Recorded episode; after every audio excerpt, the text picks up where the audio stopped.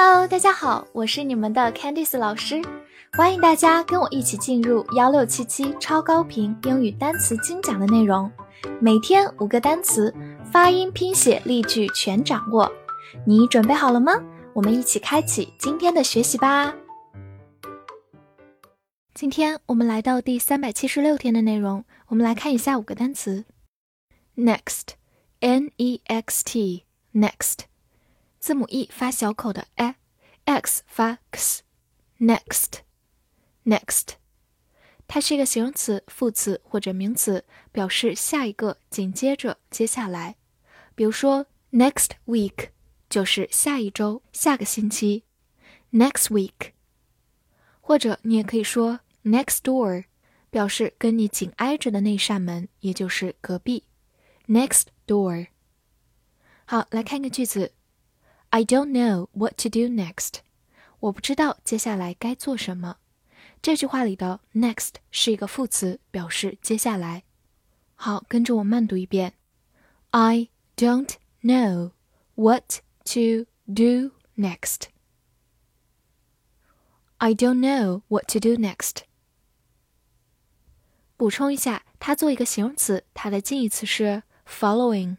形容词表示接下来的。 following，另外它的反义词是 last，形容词或者副词表示上一个、上次，last。thank，t h a n k，thank，t h 发咬舌音，a n 发 n，k 发 k，thank，thank，它是一个动词或者名词，表示感谢。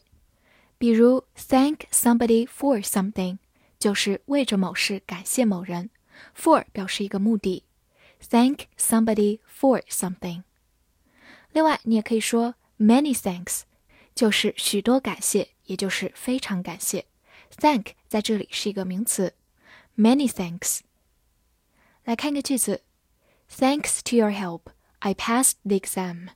多亏了你的帮助，我考试通过了。这句话有个短语，thanks to 加名词。表示多亏了，后面的名词往往表示一个原因，因为有你的帮助，我考试通过了。Pass the exam 就是通过考试。好，慢慢来读。Thanks to your help, I passed the exam. Thanks to your help, I passed the exam. Foreign, F O R E I G N foreign, f o 发 for，r e i g n，ren，foreign，foreign，或者字母 o 也可以读长音 o，foreign 也是可以的。它是个形容词，表示外国的。比如说，a foreign language 就是外国的语言，也就是外语。a foreign language。好，来看一个句子。 They hope to travel to foreign countries. 他们希望去外国旅行。Foreign countries 就是外国，travel 表示旅行。好，慢慢来读。They hope to travel to foreign countries. They hope to travel to foreign countries. 最后拓展一下，在它的末尾加上 er 就变成 foreigner。 就是名词外国人，er 是一个名词后缀，表示人，foreigner。excite，e x c i t e，excite，e x 发 x，c 也发 s，和前面重复，所以只发一遍。字母 i 发的本身的音 i，t e 发 t，excite，excite，它是一个动词，表示使兴奋、使激动或者激起。来看一个句子：Nothing can really excite his interest。什么都不能激起他的兴趣。Excite 在这里是一个动词，表示激起。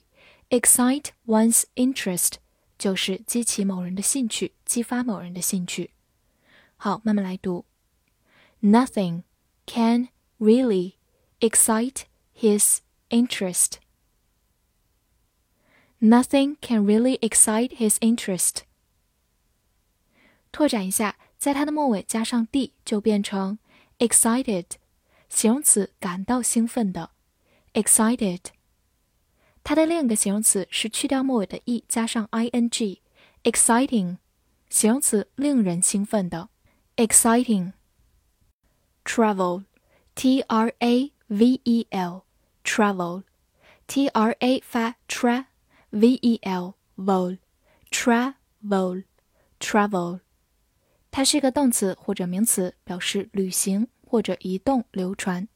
比如说，travel around the world 就是环游世界，travel around the world。或者我们说的旅行社叫做 travel agency，agency 表示一个代理机构，travel agency。来看一个句子 ：News travels fast these days。如今消息传播的很快。这句话里的 travel 就不是旅行的意思，而是流传、传播。These days 就是这些天，也就是如今。好，慢慢来读。News travels fast these days. News travels fast these days. 复习一下今天学过的单词。 Next, next. 形容词、副词、名词，下一个，紧接着，接下来。Thank，thank，动词、名词，感谢。Foreign，foreign，或者读作 foreign，形容词，外国的。Excite，excite，动词，使兴奋，使激动或者激起。Travel，travel。